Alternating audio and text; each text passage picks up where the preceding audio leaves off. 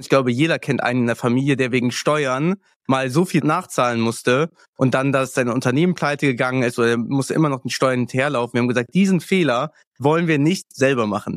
Den wollen wir verstehen und so viel Geld zur Seite legen, dass wir unser, unser Unternehmen weiterlaufen lassen können, ohne Einschränkung und dass ich einfach in Ruhe pennen kann und nicht sagen kann, oh, wann zahle ich denn die Steuern zurück, sondern ich habe das Geld einfach zur Seite und kann in Ruhe schlafen. Und das ist, glaube ich, das Wichtigste als Unternehmer, ruhig zu schlafen. Hi und Servus zum Finanzen auf Autopilot Podcast. Der Podcast, in dem du lernst, deine finanzielle Situation zu verstehen, um gleichzeitig Zeit und mentale Freiheit als Unternehmer zu gewinnen. Mein Name ist Mathieu Schuler und als Outside CFO helfen wir Agenturen und Online-Experten dabei, finanzielle Kontrolle und Transparenz zu erlangen. Schön, dass du zu dieser Podcast-Folge wieder dabei bist. Ich freue mich riesig, also lass uns direkt loslegen. Herzlich willkommen zu einer neuen Folge. Heute mit dem Gast Erkan Aydogan von den Growth Marketern. Er ist Marketing Freak, PPC Genius und ja, herzlich, aber performance-stark. So hat er es mir in seine Notizen geschrieben und damit herzlich willkommen an Erkan, den Co-Founder und Co-CEO von den Growth Marketern. Äh, danke für die nette Begrüßung. Danke, Mathieu. Ja, sehr gerne, Erkan. Schön, dass du heute dir die Zeit genommen hast, bei meinem Podcast und bei meinem Video-Interview hier dabei zu sein. Und ich wollte heute mit dir gerne einfach mal dabei, ja, dabei bleiben, über Marketing und Finance so in der Kombination zu sprechen. Ist ja doch immer wieder interessant, was wir auch in unserer Zusammenarbeit immer wieder feststellen, wie ja, wie eng das Ganze miteinander geschnürt ist und wie viel das miteinander zu tun hat, auch wenn es um KPIs geht und gerade wenn es darum geht, wie viel Adspends wir denn überhaupt einsetzen sollte, damit unser Geschäft ordentlich läuft und ordentlich wächst. Und ja, super gerne würde ich da heute einfach mit dir mal ein bisschen über, über dieses Thema fachsimpeln. Ihr habt ja jetzt momentan so ein Auftragsvolumen von jährlich so 2,5 Millionen Euro. Das heißt, ihr seid beachtlich gewachsen in den letzten Jahren. Was würdest du da an, als Unternehmer, aus unter, deiner Unternehmersicht sagen, war die größte Herausforderung, wenn es um das Thema Finanzen ging? Also wir hatten natürlich immer, also äh, ich kann ja vielleicht kurz was über mich nochmal tiefer sagen, warum Finanzen natürlich ein sehr großes Interesse bei mir immer war. Ich war in Mathe immer, war immer gut in Mathe, das heißt Zahlen war super. Die Sprache war immer bei mir schlecht. Deswegen ist Marketing und englische Sprache bei mir immer da eher eine Herausforderung gewesen, Zahlen weniger.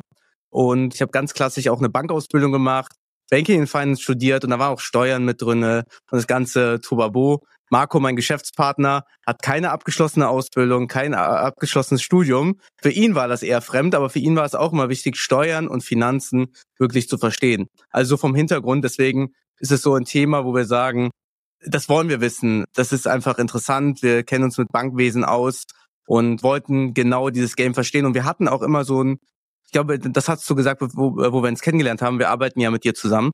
Da meinst ihr habt schon ein sehr gutes Grundgerüst mit der Profit and Loss, mit der, äh, mit der Einrechnung, dass wir wirklich geguckt haben, was geht rein, was geht raus. Aber wir hatten noch nicht die Liquiditätsplanung, die wir ja mit euch aufgesetzt.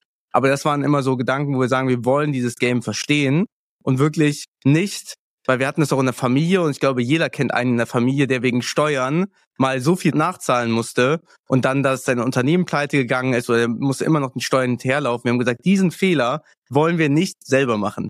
Den wollen wir verstehen und so viel Geld zur Seite legen, dass wir unser, unser Unternehmen weiterlaufen lassen können, ohne Einschränkung und dass ich einfach in Ruhe pennen kann und nicht sagen kann, oh, wann zahle ich denn die Steuern zurück, sondern ich habe das Geld einfach zur Seite und kann in Ruhe schlafen. Und das ist, glaube ich, das Wichtigste als Unternehmer, ruhig zu schlafen. Ja, okay, sehr geil. Tatsächlich leitender Spruch, ne? Ich hatte ja das gesagt, als wir bei euch eingestiegen sind, dachte ich, hey, da war aber schon ein Profi am Werk, ne? Der hat das schon sehr, sehr gut eingerichtet. Und dementsprechend war natürlich dann interessant zu sehen, wie ihr für euch dann auch eure, euer eigen, eigenes Marketingbudget ermittelt, ne? was ihr da einsetzt, um wirklich auf diese ja, große Auftragsvolumina Volumina zu kommen.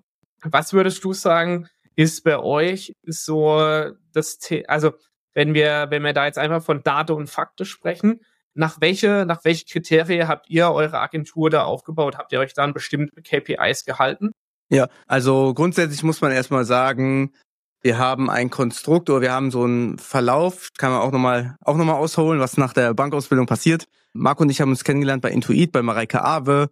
Die hatte dann auch äh, fünf, sechsstellige Adspends zu verwalten. Da haben wir das wirklich gelernt, gelebt, wirklich unseren Arsch aufgerissen. Dann haben wir weitergemacht bei Consulting-Unternehmen und sind dann diese Schritte weitergegangen und haben dann gesagt, für die größten Personenmarken in Deutschland viel Werbebudget verwaltet, Landingpages gebaut und so weiter. Danach haben wir uns selbstständig gemacht, also wirklich vorher waren wir Freelancer, dann selbstständig gemacht und als Selbstständiger ist es so, dass wir dann im Hintergrund gearbeitet haben für Personenmarken und schnelle Erfolge erzielt haben im Hintergrund. Und dadurch haben wir mit Share Deals gearbeitet und mit den Share Deals, wenn die Kunden erfolgreich sind, bist du rapide hochgekommen.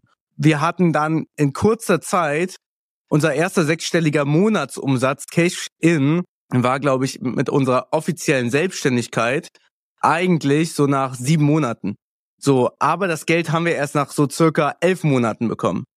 Diesen ersten sechsstelligen Betrag.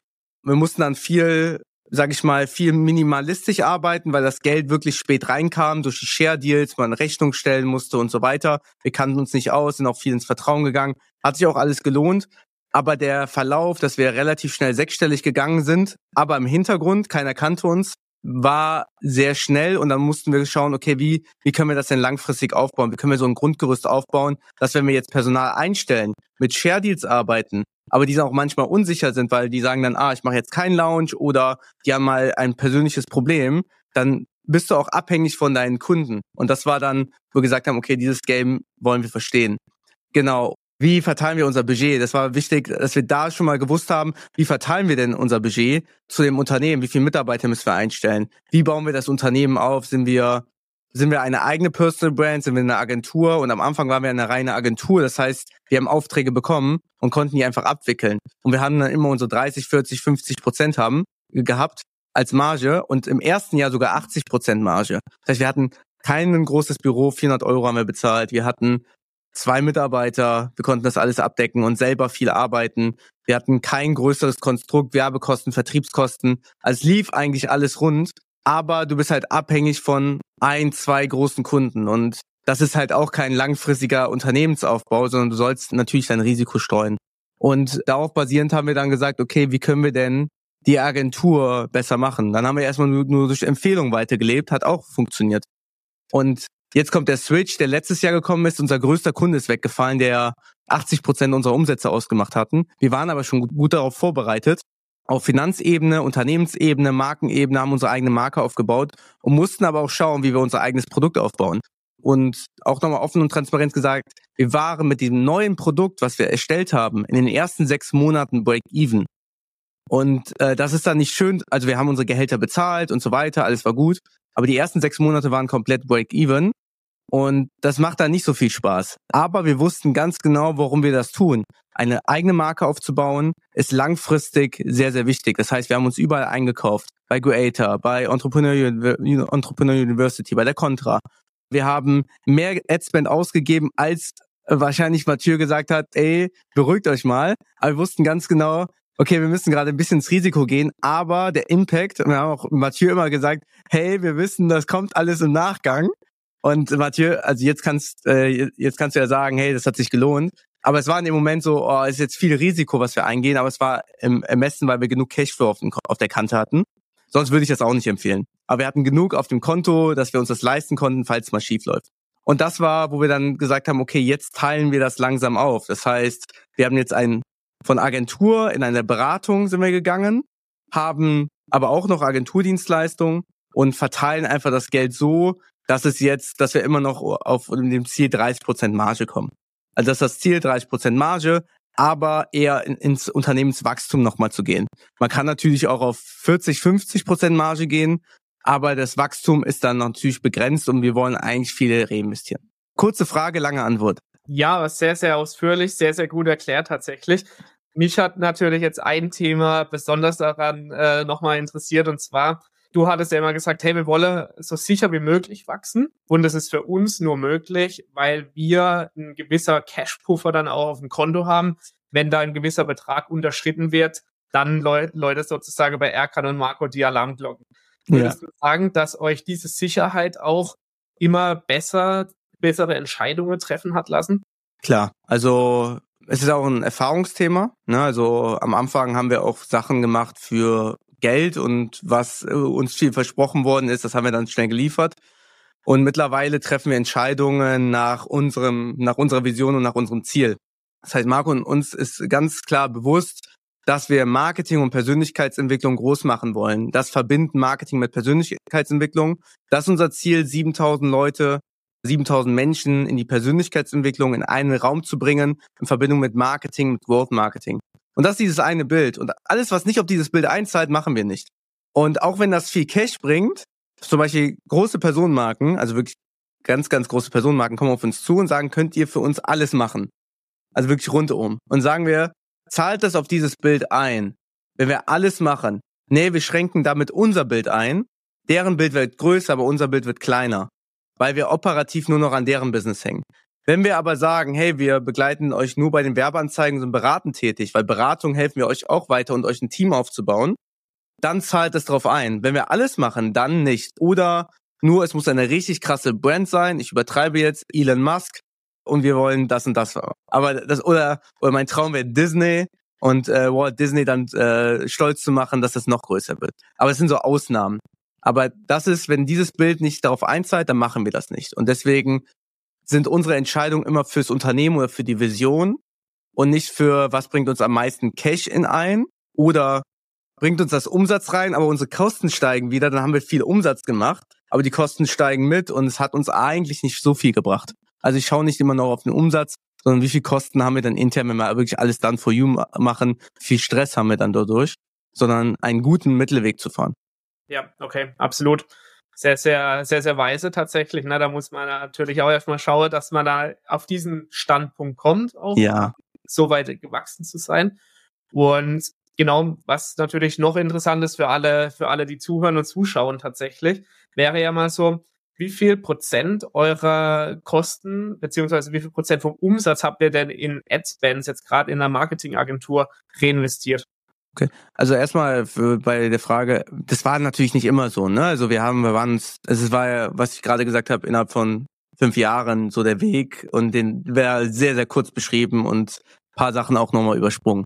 Ja. Ähm, also das sollte nicht für jeden klar sein oder der noch nicht so weit ist. Das, das kommt aber. Der Weg ist dann klarer und man weiß dann ganz genau, wofür man es tut. Und äh, die andere Frage, wie viel prozentuale, wie viel prozentual Werbebudget investiert man? Und hier aber die Frage, was ist denn überhaupt Werbebudget? Ich glaube, die Definition muss man eher besprechen. Jetzt kommt dieser blaue Persönlichkeitstyp. Ich muss bei Finanzen bin ich direkt blau so vom Persönlichkeitstyp.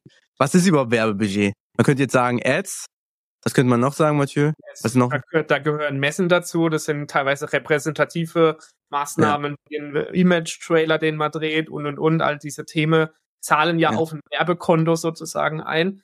Wenn ja. wir jetzt mal das eine Thema Adspends rauspicken, was glaube ich sehr, sehr interessant ist, weil da gibt es ja verschiedene Ansichten, auch was denn jetzt wirklich gesund ist. Vielleicht aus eurer Praxiserfahrung, wie viel sagt ihr euren Kunden oder habt ihr eure Kunden auch empfohlen, da ähm, reinzustecken, damit es ordentlich wächst?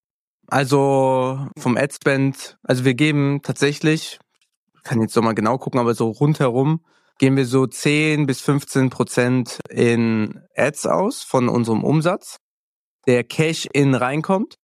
Und dann kann man eigentlich nochmal so 10 Prozent nochmal rechnen für Masterminds, für Messen, für Speaking-Slots, gehen wir auch nochmal. Also man kann schon mit so 20, 25, naja, eher 20 Prozent rechnen für rein Werbebudget, würde ich sagen. Genau. Ja. Und dadurch, dass ihr natürlich auch sehr viel mit Veranstaltungen unterwegs seid, Offline-Events unterwegs seid, zahlt es ja natürlich auch alles in Werbung ein. Ne? Klar. Dadurch werden Leute auf euch aufmerksam. Das bedeutet, wenn wir sozusagen zehn Prozent in Adspends, also wirklich Online-Werbung schalten, ähm, reingeben und haben weitere zehn Prozent zur Verfügung, um eben Offline-Events dann zu betreuen, dann sind wir da in einem guten Gleichgewicht auch auf der finanziellen Lage. Ne? Das haben ja, genau, genau, genau. Im Wachstum, als wir eure Profit and Loss zum Beispiel durchgegangen sind, ne, da gab es ja Schwankungen, wie du ja auch vorhin schon angedeutet hattest. Und trotzdem war das ja immer so, RK und Marco, ja, wollen wir das wirklich machen? Ihr seid jetzt aktuell schon über 15 Prozent. Ja, diesen Monat, die nächsten acht Wochen noch und dann fahren wir wieder runter, so, ne? Und das ja. hat mich aber auch wirklich, das muss ich echt sagen, aus finanzieller Sicht war das natürlich ein Risiko immer für euch und gleichzeitig wusstet ihr auch, welches Risiko ihr eingeht. Ja, und ja, genau. es nicht wirklich bis zum Ausschlag ausreizt, dann seid ihr da in einem gesunden Wachstum und man sieht, was dabei rauskommt, nämlich ihr seid ordentlich gewachsen dadurch. Ne? Ja, vielleicht auch nochmal so, natürlich muss man alles finanziell nochmal schauen, geht das und so weiter. Ja. Aber man muss ja auch schauen, handelt man aus Glaube oder aus Angst? Wenn man aus Angst handelt, kann man auch kaum wachsen. Wenn man aus Chance handelt, hat man die Möglichkeit zu wachsen und mit mehr Selbstvertrauen reinzugehen, vor der Kamera selbstbewusster zu sein, auf Messen selbstbewusster zu sein, in Ads kreativer zu sein. Also wenn man da aus Chance handelt, ist es viel, viel besser und das haben wir auch gemacht. Trotzdem, der CFO-Bereich soll natürlich auch rational begründet werden, warum man was macht und dass es auch wirklich realistisch ist. Da sollte man nicht wegschauen, sondern auch die Zahlen sich wirklich anschauen. Ja, okay, perfekt. Jetzt, wenn wir jetzt mal auf dieses Jahr 2023 schauen und das nächste Jahr 2024, ihr hattet ja mit uns zusammen auch das Profit First System bei euch jetzt aktuell eingeführt. Was würdest du da sagen, sind eure jetzige Herausforderungen, die jetzt auf das nächste Jahr, wenn du mal vorausblickst, auf euch warten? Mhm. Äh, Finde ich gut. Herausforderungen, da rattert es natürlich immer bei uns. Wichtig ist immer bei Marco und bei mir zu sagen, wir haben bei jeder Herausforderung immer, also wir denken immer nach und haben direkt die Lösung und müssen dann die Lösung eher umsetzen. Ne? Ja. Und wir sind auch in die Umsetzung. Aber es dauert ja immer mal ein Monat, drei Monate, vielleicht auch mal sechs Monate, wo wir sagen, das ist die Lösung. Wir müssen jetzt die Ressourcen schauen, um diese Lösung zu bekommen.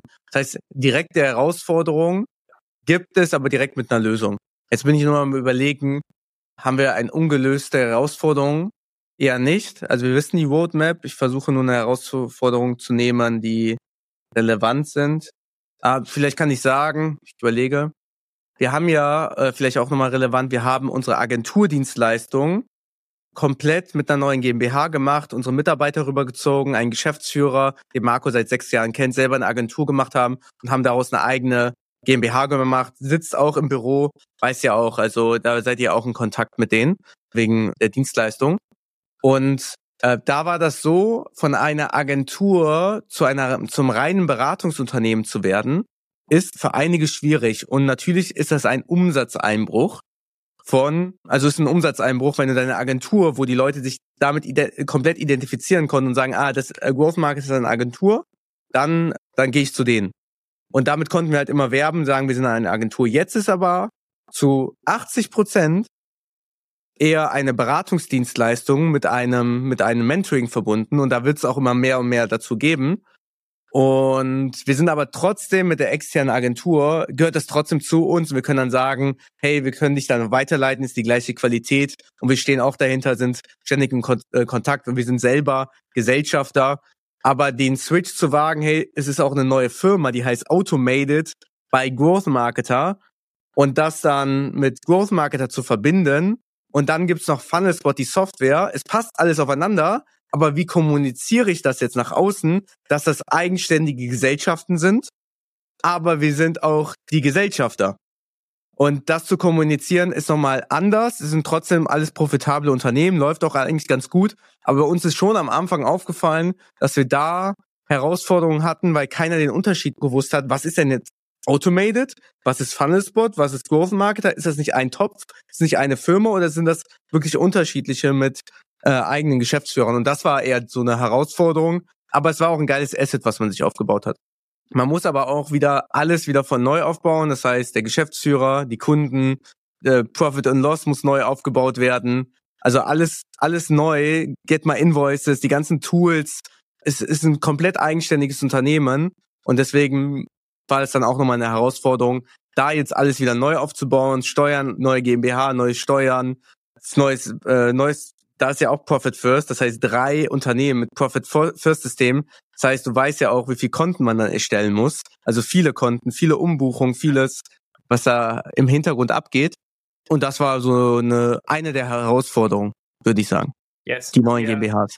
Die ihr bis zum Jahresende jetzt sehr, sehr gut tatsächlich gemeistert habt. Ne? Wir haben ja den Weg so mit, mitbegleitet, mehr oder weniger. Ja. Haben ja gesehen, was in den anderen Gesellschaften da das Grundkonstrukt erstmal aufgebaut werden muss. Ich meine, bei unserer eigenen GmbH haben wir es ja auch erstmal alles aufbauen dürfen so und ich weiß, wie viel Arbeit dahinter steckt. Und wenn sowas dann geballt kommt, innerhalb von, von wenigen Monaten für zwei weitere Firmen einzurichten, ja, Erkan, ja. da habt ihr ordentlich Arbeit, ähm, auch selbst wenn viele euch das abnehmen, trotzdem noch selber gehabt, ne, als, als Gesellschafter, auch Geschäftsführer. Klar. Äh, was, was das Gute ist, unsere Umsätze bei Growth Marketer sind gleich geblieben. Und bei der Agency hatten wir jetzt letzten Monat einen sechsstelligen Monatsumsatz. Und das für eine, für ein Unternehmen, was wir erst im September gegründet haben. Aber natürlich haben wir auch viel Vorarbeit gehabt, ne? Also, aber wenn man sagt, es denken ja, du hast September eine GmbH gegründet und bist dann im Dezember sechsstellig, würden alle sagen, bist du behindert? Wie kann das sein?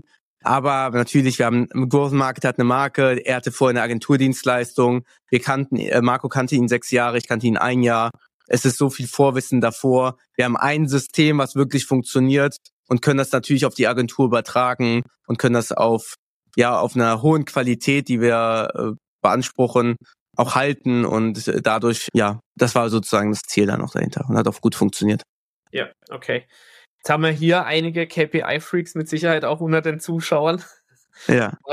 Kannst du aus deinem Marketingwissen mal so ein bisschen plaudern noch, welche, welche Kennzahlen du auch vielleicht mit, mit dem Thema Finance dann koppelst, ne? also beispielsweise den Return dann daraus. Was sind für dich die drei wichtigsten Kennzahlen, wenn es um Agentur-Marketing geht? Also einmal ist es für mich der neue Umsatz, der reinkommt. Mhm. Also wenn ich Kunden generiere. Einmal ist es die Churn Rate, wie viel Kunden kündigen, weil dann weißt du, wie die, gut die Qualität ist deiner Dienstleistung oder wie gut deine Kunden sind, weil die dann entweder Erfolg haben oder keinen Erfolg. Ja. Und das sind so eine der wichtigsten Kennzahlen. Ich hatte noch eine dritte, aber die fällt mir gerade nicht ein, aber noch eine Zahl. Wenn du natürlich Kunden abschließt, musst du halt schauen, du hast halt viel Geld eingesammelt, aber dass du die auch gut lieferst. dann musst du dein Personal nachziehen. Und hier ist nochmal wichtig zu schauen, ich weiß nicht, ob es eine KPI ist, dass du die richtigen Mitarbeiter einstellst, die richtigen Mitarbeiter gut ausbildest und auch das gut ausrechnen kannst. Ne? Also nur billige Trainee-Stellen reinzubekommen, wäre, wäre nicht so gut. Sondern die wirklich langfristig auszubilden, dass sie langfristig bleiben und nicht äh, direkt wieder weg sind.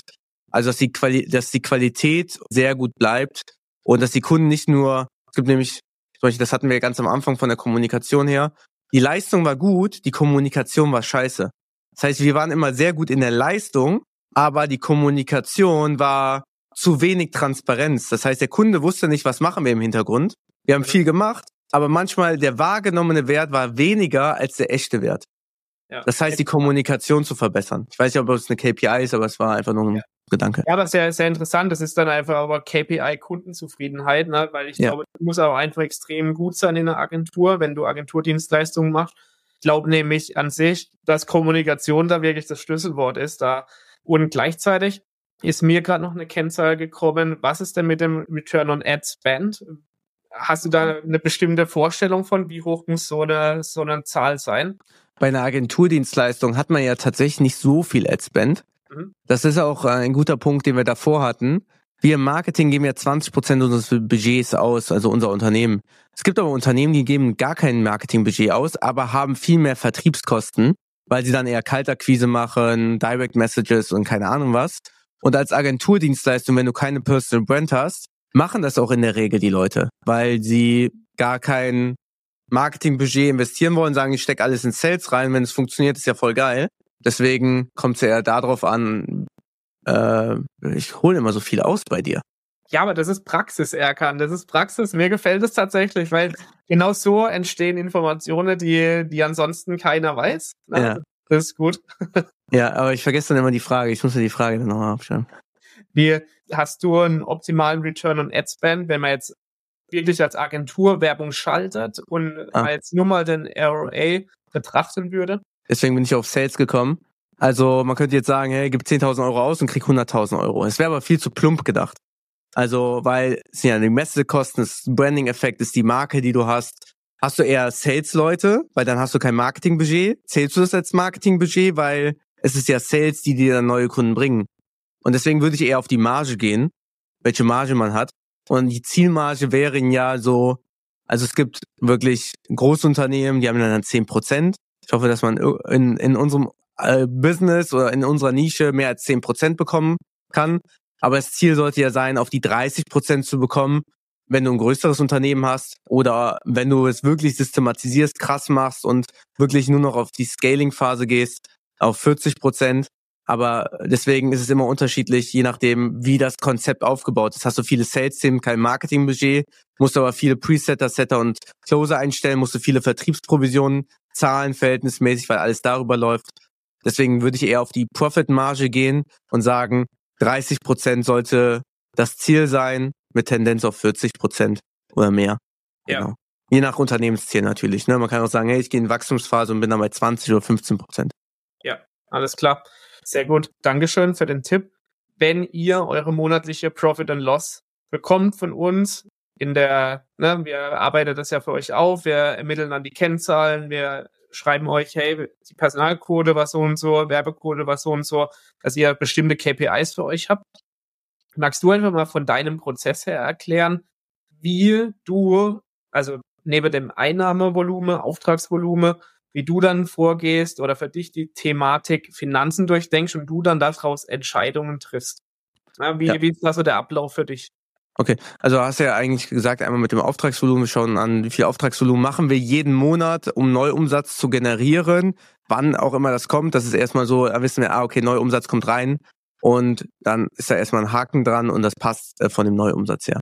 Dann schauen wir uns an, okay, wann kommt denn äh, laut unserer Ein Ein Ausgabentabelle, wann kommen denn die Einnahmen und wie viel Ausgaben haben wir? Weil manchmal macht man so einen Lounge, dann gibt man viel mehr Geld aus und die Kreditkarte laut Amex kommt dann erst nach 53 Tagen und dann merkst du so, fuck, nach 53 Tagen oder nach paar, äh, vielleicht auf 54 oder 53 sind, kommt dann die Abrechnung. Das heißt, man sollte dann schon direkt mit einberechnen in, wir haben P&L, also einmal in P&L, also Profit und Loss und einmal in Liquiditätsplanung.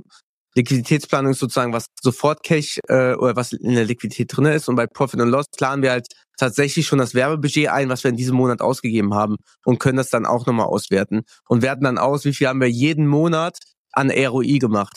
Und der, natürlich der Monat, der so einen schlechten ROI hat, dann fuckt uns das schon ab. Wir sagen, hey, das kann doch nicht sein, woran kann das liegen? Ja, okay, wir haben dann mehr Geld für die Messe ausgegeben oder wir haben zwar jetzt mal ein einmaliger Betrag, der höher war, aber der nächste Monat muss dann besser laufen und schauen dann natürlich, dass der nächste Monat dann besser läuft, weil es macht ja keinen Spaß, wenn der ROI jeden Monat dann bei fast null ist, sondern du willst ja auch am Ende des Jahres äh, Gewinn erzielen oder du willst dir das laut Profit First System das auch quartalsweise aus, äh, auszahlen, um einfach eine sehr hohe Motivation zu haben, dass dein dass dein ja dass, dass dein privates Konto mitwächst und nicht nur dein geschäftliches Konto. Welche KPIs schauen wir uns an? Ja, Auftragsvolumen, Kosten aber auch.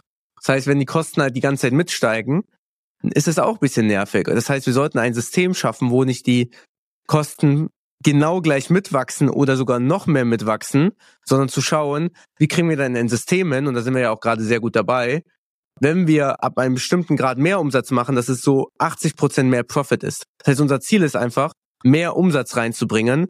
Und wie kriegen wir das hin? Und Marco und ich schauen uns dann auch Sachen an. Wir, wir unser Ziel ist immer, einen Funnel aufzubauen, vorne herum mit einem Lead-Magneten oder einem Webinar, was Evergreen läuft, das Break-Even ist.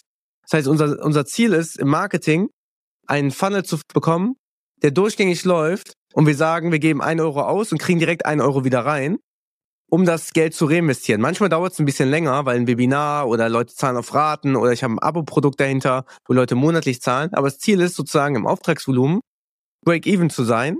Wir sammeln unendlich viele Leads, unendlich viel Adspend können wir eigentlich ausgeben, wenn es der Cashflow oder die Liquidität erlaubt. Und dann machen wir mal Evergreen Sales, wir machen Webinar, große Webinar-Live-Launches und die bringen dann uns den geilen Push oder den monatlichen Cashflow rein.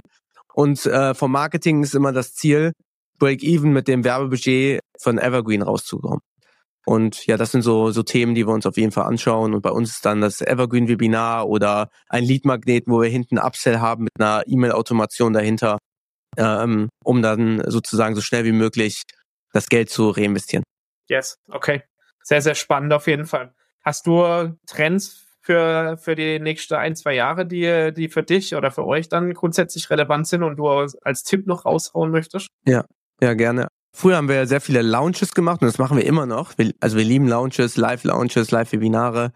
Aber was uns wirklich abgefuckt hat, war, es gab halt immer sehr hohe Peaks. Deswegen auch bei unseren Share-Deals immer sehr hohe Peaks, wo wir gesagt haben, boah, richtig geil. Aber dann war es auch so, dass unsere Kosten gleich geblieben sind und da war halt kein Peak mehr. schwierig zu planen, ja. Ja, es war sau schwierig zu planen und wenn du halt keinen kontinuierlichen Umsatz machst oder Geldeingang, sondern hast dann immer so Peaks, dann hast du eigentlich kein richtiges Unternehmen. Sondern du hast eigentlich nur so ein Promotion-Business. Wie so ein Saison, Saisonarbeiter. Ja. Und wir wollten keine Saisonarbeiter sein, sondern wir wollten ein richtiges Unternehmen haben. Und ähm, dann haben wir überlegt, okay, wie können wir denn ein richtiges Unternehmen haben? Dann waren wir bei ähm, Russell Brunson auf der Mastermind und er hat viel über Kontinuität gesprochen. Äh, Kontinuität von ja, von einem Unternehmen, von dir selber, dass du immer dran bleibst, das einmal, aber auch Kontinuität von monatlichen Einnahmen. Und äh, was wir dann in Amerika herausgefunden haben, und das merken wir eigentlich nur indirekt bei uns, ist halt, dass viele Spotify haben, Netflix haben, Amazon Prime haben, Audible haben. Also alles, alles Sachen, die geil sind, aber die alles Membership sind. Eine Kontinuität an Bezahlungen. Ist, die sind nicht hoch, aber die summieren sich. Sky, keine Ahnung, wenn ich auf mein Handy gucke, habe ich wahrscheinlich noch mehr Memberships. Aber die merken wir nicht mal, weil wir den Service so geil finden. Und eine Agenturdienstleistung ist auch eine Membership. Was du hast, ist eigentlich auch eine Membership, eine dauerhafte Betreuung als Dienstleistung. Wir haben dann gemerkt, okay, lass uns alle Produkte, die wir haben, auf Memberships machen. Nicht, weil wir die Leute langfristig verarschen wollen, sondern weil wir die Leute langfristig betreuen wollen. Wir nehmen lieber einen Tick weniger Geld aber dafür betreuen wir die langfristig und können denen den bestmöglichen Impact geben. Weil wir wissen, je länger wir die betreuen, je länger wir Netflix haben, desto mehr Filme können die produzieren. Und das ist ja auch bei uns. Je länger wir den Kunden haben, desto besser können wir den zum Erfolg bringen und haben alle unsere Produkte auf Memberships umgestellt. Wir haben sogar ein Produkt, das verkaufen wir für 97 Euro pro Monat, haben zwei Calls die Woche und sagen sogar, du kannst es 30 Tage for free einfach kostenlos testen. Also wir haben so viel, so eine Membership, die wo Leute das für High-Ticket verkaufen für 5.000 oder 10.000 Euro, das verkaufen für 97 Euro pro Monat, einfach nur vorher zu beweisen, dass wir es drauf haben, dass die Leute sehen, krass, die Jungs haben es wirklich drauf, ich will mit denen länger zusammenarbeiten, ich will ins nächste Produkt und andere verkaufen es für 5K. Mhm. Und äh, das ist halt das System, was wir fahren. Das heißt, wir haben Memberships, Kontinuität, wir overdelivern, das, was andere versprechen, halten wir. Und genau, und das ist unser Ziel und das verkaufen wir Evergreen mit verschiedenen Ansätzen, Hooks, Aktionen und äh, hinten herum verkaufen wir dann unsere, unsere engeren Betreuungen oder Dienstleistungen, die man aber dann erst dann wirklich später merkt oder wenn man in unserem E-Mail-Verteiler ist. Yes, okay. Spannend auf jeden Fall. Das Ganze auch als Agentur so letztendlich durch als Membership sozusagen aufzubauen. Ne? Ist du hast ja auch eine Membership, die Leute zahlen dich ja monatlich. Ja, richtig. Und du hast natürlich das so aufgebaut, und das ist ja das, das was du eben gesagt hattest, auch ein, ein Problem auf der einen Seite, weil du ständige Schwankungen hast, ne? Einnahmen, die Einnahmenpeaks in einem Monat, im nächsten, in den nächsten drei Monaten nur Kosten, bis dann die nächste Abrechnung kommt und und und. Das heißt, du bist eigentlich die ganze Zeit nur am Rudern, irgendwie dieses Geld, was eigentlich monatlich kommen sollte, innerhalb dieser Peaks zu verarbeiten. Und da halt ordentlich, sage ich mal, ein monatlicher Cashflow zu haben, der da reinkommt. Das ist eigentlich Grundvoraussetzung auch für ein, für ein laufendes Unternehmen, das, das dann weiter wächst. Ja, so. ja, ja, genau. Und es kann mal sein, dass ein Monat schief läuft, ist ja gar nicht schlimm. Aber es ja. ist schon scheiße. Ja. Aber okay. es tötet nicht dein Unternehmen. Ja. So, wenn du einen neuen Auftrag, keine Ahnung, nur die Hälfte gemacht hast, dann ist es, ist es kacke, aber du bist, du kannst trotzdem in Ruhe pennen. Es läuft trotzdem, ne? Genau. Wichtig, aber hier heraus äh, wichtig, das Unternehmen wächst halt ein bisschen langsamer oder es ist ein bisschen Cashflow härter, weil Spotify, Netflix, Audible, ich weiß, ich weiß bei Spotify und Netflix, die waren am Anfang auch nicht profitabel, wollten aber voll in die Scaling-Phase gehen. Du kannst jetzt nicht Memberships machen und dann voll in die Scaling-Phase gehen, wenn du null Cash in, also du musst viel Cash auf dem Konto haben. Deswegen waren wir in den ersten sechs Monaten halt so mehr Break-Even. Aber wenn du das fährst, dann ist halt geil, wenn du morgens aufstehst, guckst auf dein Konto oder guckst auf deinen Cash-In-Eingang und siehst dann 5000 Euro oder 10.000 Euro und du weißt dann, okay, alles, was ich jetzt mache, wenn ich aufstehe, ist Bonus. Ne, und das ist dann geil. Also morgens aufzustehen, auf dein Digistore-Konto zu gucken und sagst dann, geil, jetzt kann ich geil aufstehen. Und das ist dann schön, äh, sein Unternehmen so zu haben. Ich bin jetzt nicht so, so krass geldorientiert, aber es ist schön als Sicherheit, weil man natürlich auch einen größeren Kostenapparat hat. Ja, absolut. Ja, und solange, solange man weiß, dass diese Sicherheit gegeben ist, entscheidet man natürlich auch im Alltag ganz ja, klar. Und, und unternehmerisch sowieso, wie ihr es gemacht habt. Ja, ja. Yes. Jo, dann ist auch schon wieder fast 40 Minuten um, Erkan. Ich Geil. würde an dieser Stelle einfach Danke sagen für deine Zeit, die du Gerne. hier reingegeben hast, für dein Wissen, für dein Know-how, für, für deine gute Laune hier. Und yes, vielen Dank dir. Willst du abschließend noch gern was sagen? Ähm, nee, einfach äh, am besten, also wenn einer sich für Finanzen interessiert, mache ich jetzt mal einen Pitch für Mathieu. Wir können ihn auf jeden Fall sehr gut weiterempfehlen. Äh, er ist seit gefühlt Anfang an bei uns. Ich habe den auch einmal beim Webinar, äh, also er hat sein Webinar, ich war nicht dabei, habe aber gesagt, hey, ich will, äh, ich will einen externen CFO haben, weil es dringend benötigt wird. Ich will, dass ein Profi nochmal drüber schaut. Und das hat sich jetzt gelohnt. Ich weiß nicht, wie lange wir zusammenarbeiten. Seit anderthalb Jahren, ich weiß es schon gar nicht mehr. April 22 ist es. April 22, ja. eineinhalb ja. Wenn es ja. fast ein Zweijähriges, dann freue ich mich auf bald ein Geschenk von dir. Nein, Quatsch. Ähm, ja, genau, kann ich auf jeden Fall empfehlen. Also wenn ihr äh, Bock habt, äh, eure Finanzen drüber schauen zu lassen, ihr kennt euch einerseits gut aus, wollt es vom Profi drüber schauen lassen, dann Mathieu. Ihr habt noch gar kein System, dann auch Mathieu. Yes, wir setzen das auf, wir führen es fort, egal an welchem Stand letztendlich die Leute oder die Unternehmer gerade sind. Super. Okay, Vielen Dank, super. Dankeschön, Mathieu, für die Einladung. Wie ihr Erkan findet, erfahrt ihr dann auch unter dem Video, unter dem Podcast. Da sind die Growth Marketer drauf verlinkt. Und von dem her, herzlichen Dank, Erkan. Gerne, gerne. Vielen Dank.